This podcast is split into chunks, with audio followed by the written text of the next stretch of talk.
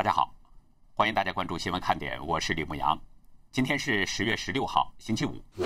选举委员会取消了昨天的第二场大选辩论之后，川普和拜登分别参加了 NBC 和 ABC 的市政厅论坛，两个人隔空一样进行了交火。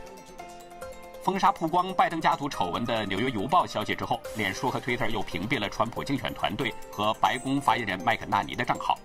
共和党参议员霍利正式要求扎克伯格和多尔西参加听证会，为这种行为做出解释。昨天结束了为期四天的最高法院大法官提名听证，参议院司法委员会将在下周四就巴雷特的提名进行投票。日本共同社消息，日本政府决定将2011年曾经被核泄漏污染的水处理之后排入太平洋。前天，东北黑龙江等多地降下大雪。地里尚未收割的水稻全都被压趴，恐怕影响收成。现在这个阶段真是有点跟不上节奏的感觉，美中两边都是频繁异动，尤其这几天更是大事不断。比如习近平提前结束了南巡，背后可能有三大原因；而美国这边更热闹，败家子亨特引发了一系列丑闻，越爆越多。《纽约邮报》又连着爆出了两篇，事情太多，我们一个一个的说。昨天晚上有大陆网友呢说，下午五点左右，习的车队曾经到南山区万科云城考察，但是没有封路。视频中显示是有多辆中巴停在路边，也有公安戒备。不过有消息指出，来的人呢只是中共副总理刘鹤等人，习近平并没有前来。当天中午，中共官媒已经发文，习近平在广东考察时强调，以更大魄力在更高起点上推进改革开放，在全面建设社会主义现代化国家新征程中。走在全国前列，创造新的辉煌。从这个标题来看，似乎是给习近平广东之行做总结。一位广州维权人士对《苹果日报》表示，他从十二号呢就被国宝安排到梅州去旅游，昨天已经回到了广州。《苹果日报》还从另外一位消息人士那里得到证实，习近平的确已经回到了北京。前面的节目中呢，有消息已经提到了，说中央办公厅主任丁薛祥提前到广东指导安保。时间跨度是从十二号到十七号，但是这么些个迹象表明，习近平已经是提前离开，回到北京了。不过呢，陪同习近平南下的中宣部长黄坤明去了武汉，说是出席“人民至上、生命至上”抗击疫情的专题展览开幕式。按说，习近平对抗疫是非常重视的，他曾经亲口告诉世卫组织总干事谭德赛，他都是亲自指挥、亲自部署。虽然抗击疫情领导小组组长是李克强，似乎是他还不放心，所以要亲自。那么武汉举办这样的抗疫展览，对习来说这是一个很好的歌功颂德的机会。为什么习近平不去武汉，放弃这样的机会，回到北京呢？总的来说，习提前结束南巡可能有三种原因。第一个可能的原因呢，就是像外界猜测的，习近平身体可能出了状况，甚至是可能感染了中共病毒。我在十四号的节目中已经谈到了这个问题了，这里呢只简单重复一下，在当天深圳建区四十周年的大会上，习近平在不到十分钟的时间里边连续出现四次咳嗽，而且中间还有几次长达十几秒的停顿，讲话的语速也比平时慢。央视在直播的时候，每次习近平要咳嗽呢，立刻就把画面给切走，但是习的咳嗽声、拿水杯喝水的等等这些声音都可以清晰听到。而且有一次导播切换不及时，露出了习总咳嗽的画面。后来央视呢还删除了 YouTube 上的这个直播视频。秋冬换季容易发生咳嗽，或许是习近平感冒了。但在中共病毒在大陆一直都没有断过。虽然中国一直通报说是零新增确诊病例，但是实际上中国大陆的疫情一直都有，只不过各地都在隐瞒，没有说实话。所以习的这个咳嗽也让人怀疑，是不是他感染了中共病毒，需要提前离开呢？当然，就算是这样，外界也很难得知真相，不会像川普一样一确诊马上就对外公布，中共不会这样做。这些呢，在中共看来，那都是国家机密，所以需要绝对保密。不过今天下午五点多啊，新华网发出一个消息，说习近平主持召开了政治局会议，似乎是要辟谣。可是看央视的这个新闻，近两分钟的消息，从头到尾完全都是文字，没有习的画面，而人民网那更是只有文字没有视频。第二种可能呢，原因可能就是与二十六号的这个五中全会有什么关系？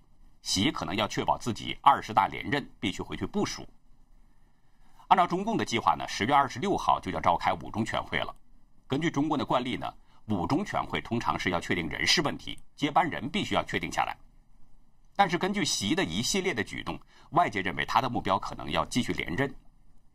中国问题专家林和利相信，习提前结束南巡是要回京处理五中全会，他要巩固自己的权利，确保二零二二年顺利连任，成为终生核心。非常巧哈，今天看到一个人呢，在网上发了这么个帖子。从字体上来看，是既有正体又有简体字，还有汉语拼音，但更多的是使用了同音字。所以呢，估计啊，这可能是大陆的网友为了避开审查才这么做。帖子内容是这么写的：据传，七三因身体原因退出，李强接副并兼上海书记，黄坤明接 W 沪宁，W 小红接公安部长，蔡奇可能去政协。L 小鹏接首善，但未最后定。五中全会主要内容，如果对中国的官场不太熟悉的朋友呢，理解起来可能是有一些难度。这个帖子是引述传闻，其三呢，可能指的就是王岐山，说他可能是因为身体原因要退出。上海市委书记李强接替中共副主席，兼任上海市委书记。中宣部长黄坤明要接替王沪宁。公安部常务副部长王小红被扶正，接替赵克志；北京市委书记蔡奇可能去政协，不知道是顶替汪洋还是任职副手。李鹏之子李小鹏接任北京市委书记，首善大概就是指北京市委书记。不过呢，还没有最后确定，说这就是五中全会的主要内容。对这个消息，我们无从查证。但是时事评论员兰树表示，从这些人员所属的派系色彩来看呢？应该都是习的人马，所以还是值得观察的。第三种可能的原因呢，就是习可能会担心后院起火，甚至可能要发生兵变。给大家讲个故事：四川绵阳游仙区渭城镇有一口废弃多年的老水井，半个月前啊，突然出现了异常。就在十三号，习近平在潮州视察军队的时候，大陆媒体报道呢，渭城镇的居民欧优福发现自家的耗电量突然增加了。怀疑是院子里的水井的潜水泵漏电。当时呢，欧优福打开了井盖，一股热气从井里边涌出，测量井水的温度啊，竟然高达七十多摄氏度。欧优福马上就给这个潜水泵断了电，但是井水温度一直高烧不退，到现在已经十多天了，井水的这个温度仍然有三十多度。从井里提上来的水呢，还可以看到阵阵的白色水汽。他还说，现在井水还烫手。当地百姓都说说这口井已经变成温泉了。对这个异常现象，大陆地质专家解释呢，说是抽水机漏电，或者是发热管道经过的原因。专家的说法当然不能服众。有网友说，专家一开口就叫小心，该准备准备了，每次都是打脸专家。网友们联想到是电影《二零一二》，担心井水温度升高是地震的前兆。但是古书记载啊。这个井水升温是兵变的前兆。唐代星象学的著作《开元占经》引述帝境说：“井中气直上叩天，而王走民间，国大衰损，兵起。”这个意思大概就是说，国君走访民间的时候，遇到水井里面冒出热气，意味着国家的政治动荡、经济萧条、社会不安定，将会有兵变。十三号，这是习近平南巡的第二天。四川老井还在冒着热气，这与《开元占经》里边描述的意象完全一致。那至于兵变，虽然现在还没有看到，但是中共内斗，我们知道从来没停过。江增在十九大上给习的身边埋了三颗炸弹：王沪宁、韩正和赵乐际，接替上一届的张德江、张高丽和刘云山。这种安排，江增就是给习设了一个又一个这样的局中局。刘云山主管文宣的时候呢，对习那是歌功颂德。到了王沪宁这儿一样，吹嘘习是大国领袖，有为民情怀等等。随后，王又让习修宪，废除这个国家主席的任期，并且在随后一系列重大事件当中，比如像什么贸易战啊、反送中啊、台湾大选呐，还有中共病毒瘟疫啊等等，与赵乐际和韩正一起是使劲儿给习挖坑。随后呢，这三个家伙又离间习李，离间习王，使习是深深陷入了这个局中局。最终被保党保权给迷住了心窍，走到现在已经是四面楚歌的境地了。这些真实状况也符合国大衰损的描述。那么前三项完全符合，最后一项兵变会不会出现呢？今天，中华民国国防部即时军事动态显示，中共一架运八反潜机昨天又一次侵入到台湾西南空域防空识别区，被台湾的空军给驱离了。这是最近一个月当中中共军机第十八次骚扰台湾。中华民国国防部长严德发昨天视察空军作战指挥部，他要求官兵呢随时保持高昂的士气，凝聚团队向心。他指出，台湾不挑衅，不升高冲突，不引发事端，但是。台湾不畏战，不怯战。台湾的这个态度相当明显，中共要是引起冲突，台湾会坚决回击。淡江大学外交与国际关系荣誉教授陈一新对美国之音表示，双方擦枪走火的几率确实存在。其实台湾呢已经是相当有容忍度了，如果换到别的国家的话，两方可能早就发生军事冲突了。看中共军队的这个动作呢，反映出习近平要打仗的气息啊。确实是比较重，不但侵扰台湾，而且还命令海军陆战队全心备战，攻打台湾的迹象正在一点点的显露。哥伦比亚大学博士王军涛对大纪元表示：“习近平这个人好大喜功，在任期内一定要打一仗的，因为他超过邓小平，比肩毛泽东，甚至要超过毛泽东，弄一个伟大的军事家头衔。”前中共中央党校教授蔡霞也认为，习近平有攻台的野心。但是他担心军队会因此发生政变。王军涛披露，中共军队当中呢，能打仗的那些将领，很多对习都不满。他说：“我认识或间接认识的军中将领，他们都是很生气的。”王军涛说：“习近平前段时间在军队搞清洗、反腐败，实际上主要是培养自己的人。他现在提拔的一批人，大概一半都是乙类集团军，编制不足，武器落后，而且根本没有常规性的演习。这些人。”打不了仗，只能给习近平看家。时事评论兰树也认为，习近平的内政外交政策呢，使军政两界都有很多人不满，士兵根本不想打仗，因为大陆家庭多数都是独生子，他们打仗的意愿非常低，因为打仗那就意味着要死亡嘛。而且中国的军队也打不了仗，一打就完。昨天，美国国防部长埃斯珀在传统基金会论坛对话当中表示，美军为了保证国防安全。有三个原则：一个是随时待命，任何地方都能保证胜利；二是加强与同盟的关系；三是国防各个部门的工作更有效率、更负责任。十二号还有一个事儿，已经在马六甲海峡航行的里根号航母呢，这个打击群突然间掉头了，又回到了南海。美军没有解释这么做的原因。兰树指出，中共的军队实力照比美国那差得很远。而中共的将官大多都是花钱买的，如果打仗，可能什么都没了。这样的情况，如果习下令攻打台湾的话，军变的可能性是相当高的。接下来呢，我们再转向美国这边，美国更热闹。自从《纽约时报》第一篇揭露败家子的这个丑闻之后，这个冲击波是非常大，而且还在引起连环爆炸。大家别误会啊，我说败家子指的是这个拜登的儿子亨特。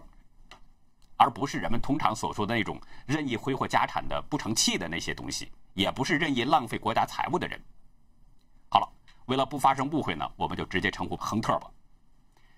今天《纽约邮报》呢又爆出了亨特的这个第三篇的文章，内容呢都是来自特拉华州那位电脑维修店老板提供的硬盘里面的数据。这位电脑维修店的老板呢，名字叫约翰·保罗·麦克·艾萨克。《纽约邮报》的文章报道说，硬盘中的数据显示，2018年，亨特与好朋友莱特维茨有一次交流，说呢他在洛杉矶的好莱坞罗斯福酒店有一个卡巴纳套房，然后如何如何如何，那些话太低俗，我们就不说了。亨特呢还承认了自己在这个毒品和酒精上这些问题上呢在苦苦挣扎。2015年啊，就是他的哥哥前特拉华州总检察长博拜登去世之后，亨特呢给自己。写了一封电子邮件，就表达了这样的痛苦。《纽约邮报》表示，其中的图片揭示了亨特的野性生活，而其中的文字则反映出他的灵魂很痛苦。其实啊，这个第三个爆料的内容呢，并不太多，也不是很惊人，倒是昨天的第二个爆料有一些猛料。二零一七年五月十三号，亨特呢收到了一封叫做“期望”的电子邮件。里面有涉及没有指定业务的六个人的薪酬待遇等详细信息。其中啊，亨特可能是被确定为是主席或副主席，没有确定的原因呢，是要看与 CEFC 达成的协议情况。纽约邮报指出，CEFC 指的是一家上海企业集团。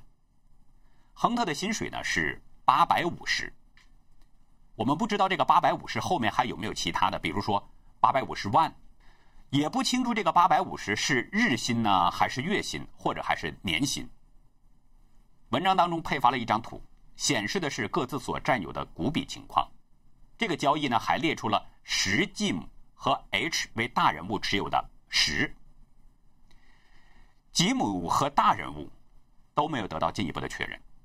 但是前白宫首席策略师班农在昨天路德直播当中指出，吉姆指的就是前副总统拜登的弟弟吉姆，也就是詹姆斯。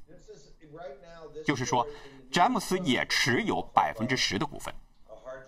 据保守派网站布莱巴特早前报道说，拜登是有两个弟弟，一个是弗兰克，一个是詹姆斯。这封叫做“期望”的邮件作者呢是国际咨询公司 J2CR 的詹姆斯吉利亚尔。他指出，如果有不足之处，我很高兴向臧提出任何细节。纽约邮报又指出，臧显然指的是华信金融执行董事臧建军。在网络上翻查，的确可以看到，臧建军呢是华信能源有限公司董事会执行董事。另一封邮件是亨特在二零一七年八月二号发出的。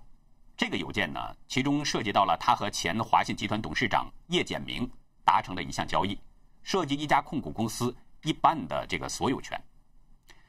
这家公司将为亨特提供年薪一千万。亨特在邮件中表示，他已经与 CEFC 签订了一份为期三年的早期咨询合同。这个合同当中规定呢每年向亨特支付仅用于介绍的一千万美元。邮件中还写道。在我们进入迈阿密后，董事长将这笔交易更改为更多的持久性和润滑性安排，以创建一家由亨特拥有百分之五十股份和他拥有百分之五十股份的控股公司。就是说，两个人一人一半。亨特在邮件中表示，咨询费是我们收入的一部分，但主席的这项提议对我和我的家人而言非常有趣，原因是。我们也将成为合资公司的合伙人，合资企业的权益和利益投资。文章中同样配了一张图，是2017年8月1号手写的一个流程图。这个图清楚地显示出亨特所占有的这个哈德逊维斯特公司股权是百分之五十。根据参议员罗恩·约翰逊和查克·格拉斯利上个月发布的关于拜登的海外业务往来的报告。这家哈德逊维斯特公司呢，在二零一七年九月开设了信贷额度。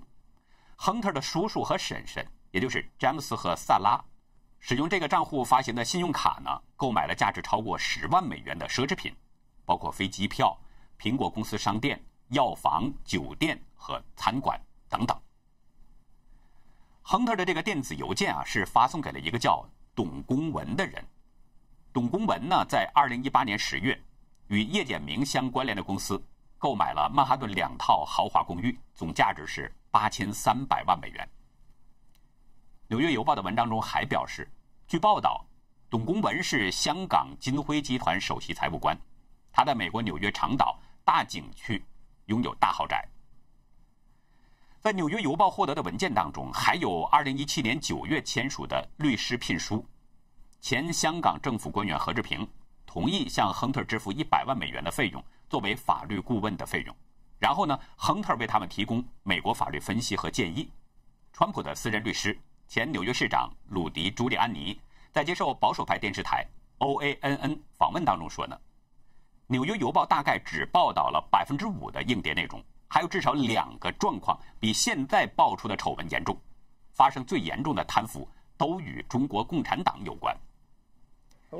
其实就这些内容已经是让我们觉得够劲爆了。但是朱利安尼说还有更严重的丑闻，内容还有更多。对于《纽约邮报》的这些爆料呢，拜登的律师，包括何志平的律师，都没有做出回应。不回应，我们不知道这是默认呢，还是要否认。反正就是没有回复置评请求。那么，作为我们来说，怎么来看待这件事呢？朱利安尼接受了《大纪元时报》的采访，他透露自己花了三个星期的时间，对一个硬盘上的相关材料进行了鉴定。对照亨特的笔记样本，他和律师罗伯特·科斯特洛检查了这个硬盘里面的一些书面记录，将没有公开会面的细节与他们从其他来源获得的机密信息进行了匹配。并且呢，对数据库中那些电子邮件的地址进行了核实，也做了一些调查鉴定的步骤。朱利安尼说，这个硬盘里面还有大约八百张亨特的私人照片，其中有一些可以证明亨特是违法的。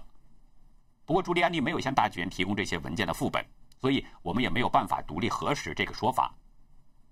朱利安尼介绍，八月份，科斯特洛从那家电脑维修店老板。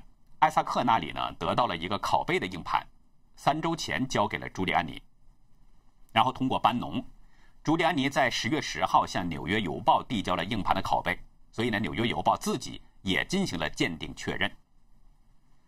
除了硬盘，电脑维修店的老板艾萨克还给了科斯特洛一张收据，上面的日期显示呢是二零一九年四月十二号，并不是之前人们所说的六月四号。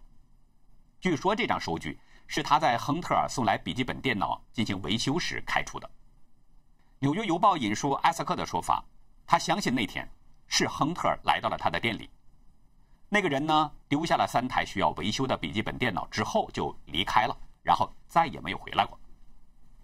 那个人留下了三台电脑，只有一台可以找回数据。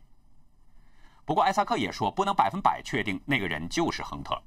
但是电脑中那个光着膀子、叼着香烟的人，看上去是亨特，还有一段色情录像。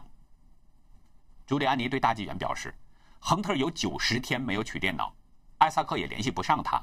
由于超过了很长时间，所以艾萨克就查看了电脑里面的内容，然后出于恐惧，艾萨克将这个电脑交给了 FBI。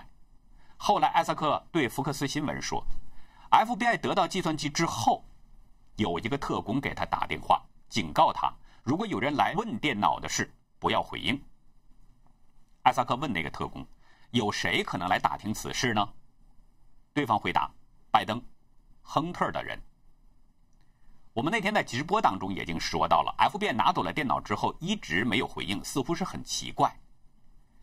也有不少人猜疑，可能是 FBI 甚至是美国司法部都受到了威胁。不过呢，艾萨克在交给 FBI 之前。他多留了一个心眼儿，对那个电脑硬盘进行了备份，并且在后来交给了朱利安尼的律师，也就是科斯特洛。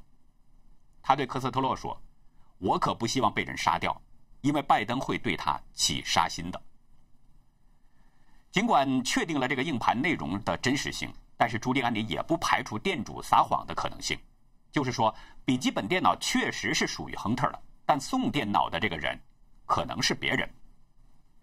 我们最后再来说一下疫情情况。近期青岛爆发中共病毒疫情之后呢，广州昨天也发现了疫情。今天当局已经封锁了广州花都区芙蓉帐度假村。昨天花都区卫生局的微信公号“健康花都”发消息说，当天呢对花都区隔离酒店的工作人员进行了定期检查，查出了一名工作人员感染了中共病毒，是无症状感染。这名四十岁的男子呢姓王。是隔离酒店新源酒店的工勤人员，平时就住在酒店的员工宿舍。五号的例行检查时，他还是呈现阴性，但是十五号的检查呈现了阳性。目前呢，这个人没有发烧，也没有咳嗽等不适症状。健康华都通报说，目前跟这名男子有密切接触的六十八个人已经被隔离，其中六十六个人核酸检测是阴性，两个人检测结果还没有出来。大纪元采访到了一名酒店工作人员。得知这家酒店呢已经是全部关闭了，不对外开放了。不过那名工作人员表示，对疫情情况并不清楚。鑫源酒店是位于芙蓉帐度假村，但是这个度假村的一位餐馆老板告诉大纪元，度假村今天才封锁，里面的店面没有开，也没有人前来。他说，度假村里面的人都有做核酸检测，所有人都是住在度假村的家里，通知说都不让外出了，出门就要登记。同一天，网友发布视频披露，四川内江市新专医院放射科因为发现中共病毒疑似病例，整个放射科已经封楼了。但是中共官方还没有对此做任何报道。视频的拍摄者呢是一名女士，在这个视频当中记录了她和医院的一名保安的对话。保安说，医院放射科已经全部清场，不允许任何外人进入。我们最后再来说一点欧洲的疫情情况。欧洲的疫情呢正在急剧变化，多地都是加强了限制。据世卫官员说呢，欧洲当前每周新增病例数已经达到了疫情以来的最高水平，仅十天内感染的人数就从六百万激增到了七百万，单日死亡人数连月以来首次超过一千人。伦敦将加入了巴黎、柏林等大城市的行列，强化疫情遏制措施，但是企业主对此事感到担忧的。那好，以上呢就是今天的节目内容了。如果您喜欢新闻看点，请别忘记点赞、订阅，并且分享给您的亲人和朋友。在今天的会员区呢，我们来聊一聊美国两位总统候选人回答选民的问题，给中国人带来什么样的启示？那好，感谢您的收看。再会